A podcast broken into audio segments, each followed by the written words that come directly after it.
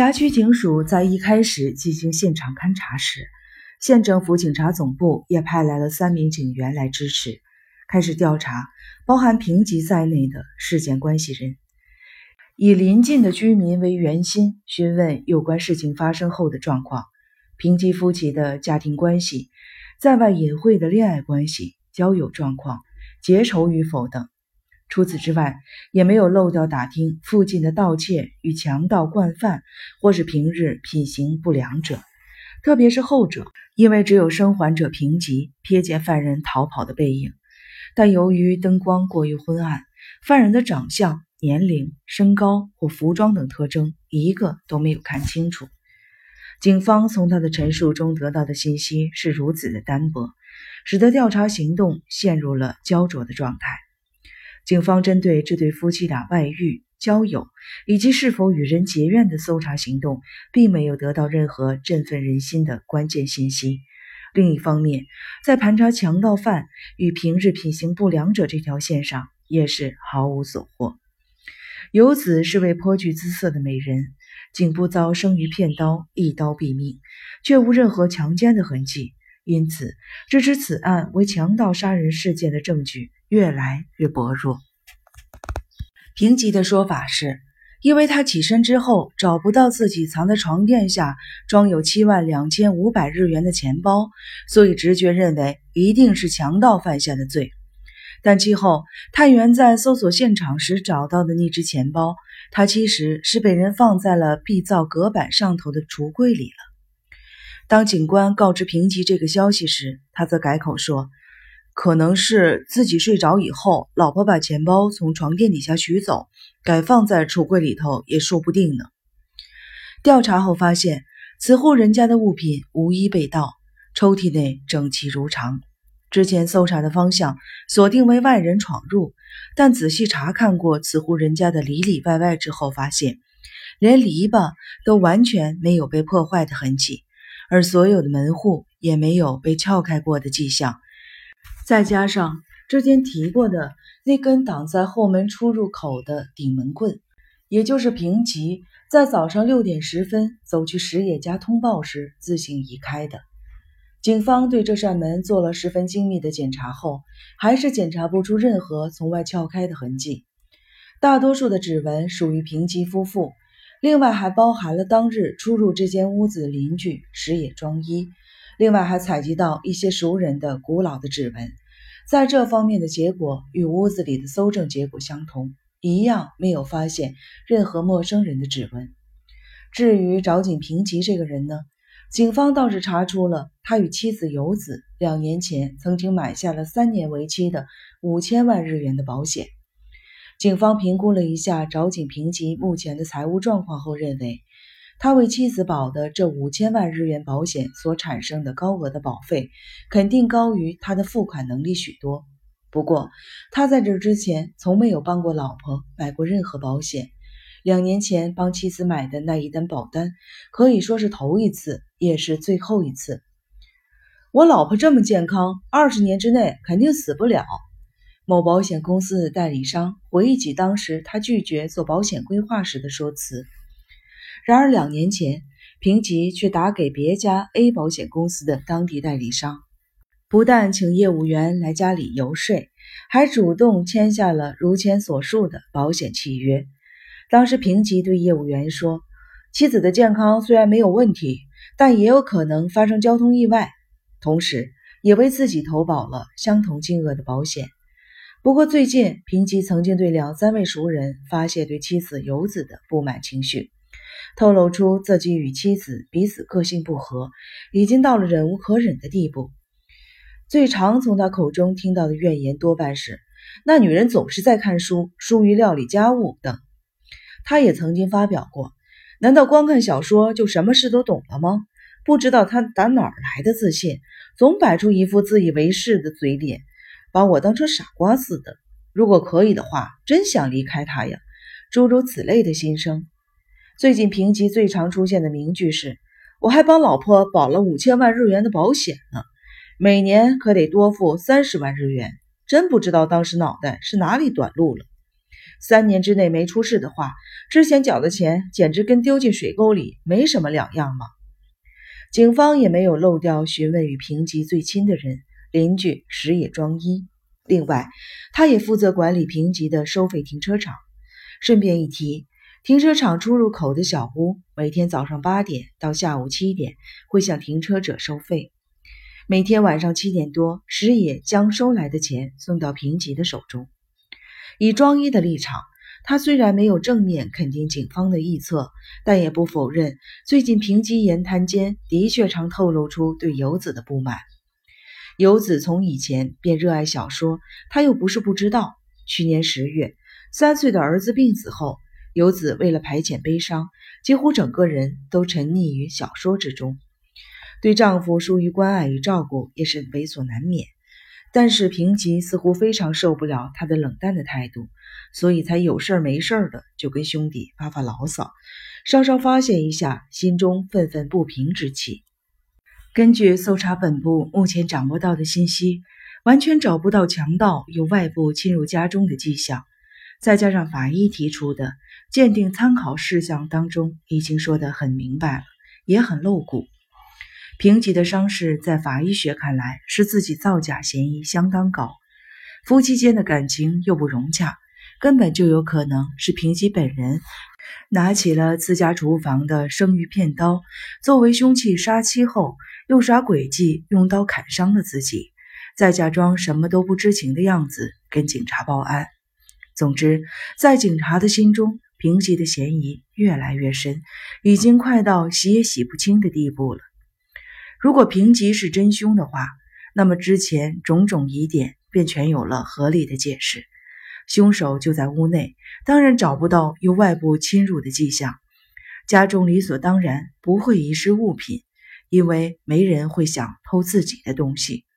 连平吉之前声称遗失了一只里面装有七万两千五百日元的皮夹，也在不久之后被探员搜出。行凶者若真如警方的推论是平吉的话，以上所有的条件都合理成立。问题是，假若凶手是平吉的话，那他的动机是什么呢？平吉是因为打算讹领那五千万日元的保险金，所以在三月二日早上六点左右，将平时娇恶的妻子杀死，并伪装成强盗入侵吗？又或者是在三月一日晚上，夫妻俩发生了口角，而性格粗暴的平吉一时气不过，顺手举起了生鱼片刀。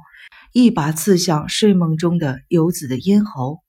为了模糊自己犯下的罪行，同样的意图下有两种视角，亦或这两种犯罪动机其实并存的也不一定。因为即使如后者的情况，冲动下杀了人，找警也有可能成功的诈领到保险金。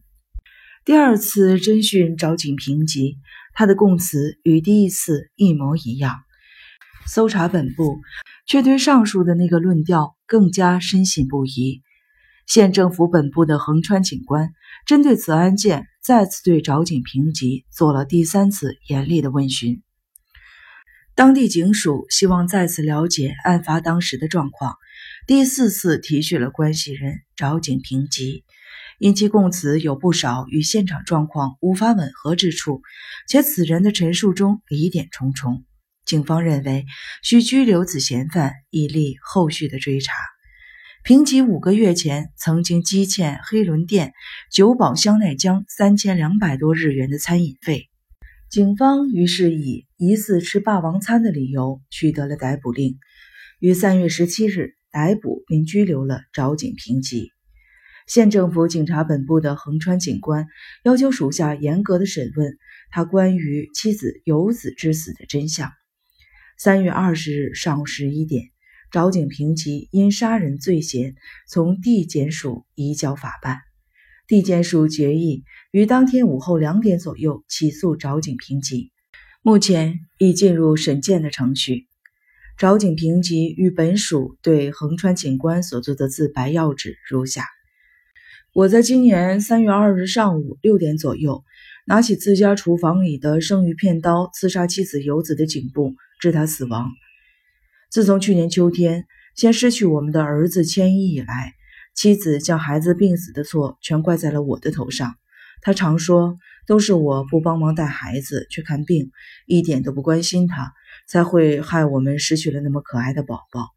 就这样一而再、再而三的歇斯底里一样的责怪我。从那时候起，我们夫妻间争吵不断。我真的恨这样的妻子。三月一日下午十一点四十分钟左右，我看完电视，正要上床睡觉。游子从以前就不打理家务，只管沉溺在自个儿的小说世界当中，也动不动就对我报以轻蔑的态度。因此，我们大吵小吵不断。从孩子去世后，游子也渐渐开始反抗我说的每一句话，而我从以前累积起来的怒气，竟在不知不觉中酝酿成杀机。我人虽躺在床上，本该入睡了。但对游子的杀机在心中一兴起，就再也停不下来了，满脑子思考着该如何将他杀死，欲要怎么布置成为不像自己动手的样子。而我就这样窝在被里，整夜的没合眼，直到凌晨五点多，五点半左右，我悄悄地离开被窝，走到厨房，妻子仍在熟睡之中，生鱼片刀就放在厨房料理台下面的抽屉里。为了不在刀柄处留下指纹，我把它抽了出来，用布包住刀柄后握住。接着，我回到了八张榻榻米大的房间。游子不知是听到了我的脚步声，还是被虫子声叫醒了。总之，当时他突然睁开眼睛，仰望着正靠在拉门站立的我。六张榻榻米大的房间中还亮着十瓦的灯泡，但游子能认出是我吗？游子的样子似乎有点怀疑，所以想撑起身子，所以我赶紧从旁边将生鱼片刀毅然决然地插进了他的颈部。游子的身体扭曲，从外表上看来似乎马上就要断了气。他没吭半声。游子的眼睛似乎是闭上的。我对于当时的记忆十分的模糊。我按照之前想出来的计谋，用左手拿着生鱼片刀，在自己的右腕上部、与右胸、右手食指与后肩上划了几刀。我考虑到自己不是左撇子，所以用脚不灵光的左手握菜刀割伤自己的话，应该比用右手来得轻吧。犯下罪行之后，我用报纸包住了整片的生鱼片刀。拎着它，扳开了后门上拴着的锁，然后就这样任由后门大开，出门去了。如同我之前说过的那样，让后门保持开启的状态，是为了要混淆视听，让人搞不清楚。就在我去通知邻居石野庄一惨案发生的时候，是否还另有外人闯入？我将生鱼片刀扔到了一旁的下水沟冲掉，报纸呢也化成了无数细小的碎片，从下水沟里流走了。处置完凶器以后，我在上午六点十分左右来到了邻居石野家。我走去通知他，我老婆被杀了。石野与本地巡警长崎村濑医生陆陆续续的赶到了我的家里。接下来的就跟以前的供述是完全一样的了。我十分在意会留下自己的指纹，所以就在石野长崎巡警。与村濑医生要按下八张榻榻米房墙上的电灯开关的时候，我对他们说：“或许犯人的指纹还留在上面，请他们别碰。”这番说辞是为了让他们三个人相信真的有强盗入侵。我刚开始说遗失了装有七万两千五百日元的钱包，也是为了加深大家脑海中强盗闯空门的这种印象。老婆不顾家也就算了，但连孩子都照顾不好这一点。让我不满他已经很久了。我之前虽然没有计划杀游子，却十分明白自己的个性属于情绪容易激动的那种人。在三月一日的夜里到二日的凌晨，天没亮的时候，长久以来游子对我的态度终于酝酿出杀机。我的杀人动机不在于帮游子保的那五千万日元的保险，但或许在脑海中还是曾经隐隐约约的闪过这个念头。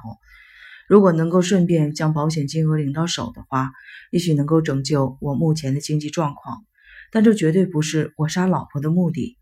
我虽然常跟别人说，每年帮个性不合的老婆交三十万日元的保险金，搞得自己像个傻瓜似的，还说我如果再婚的话，一定可以娶到比游子条件优秀几百倍的女人。但其实都只是些玩笑的话而已，并非出于我的本意。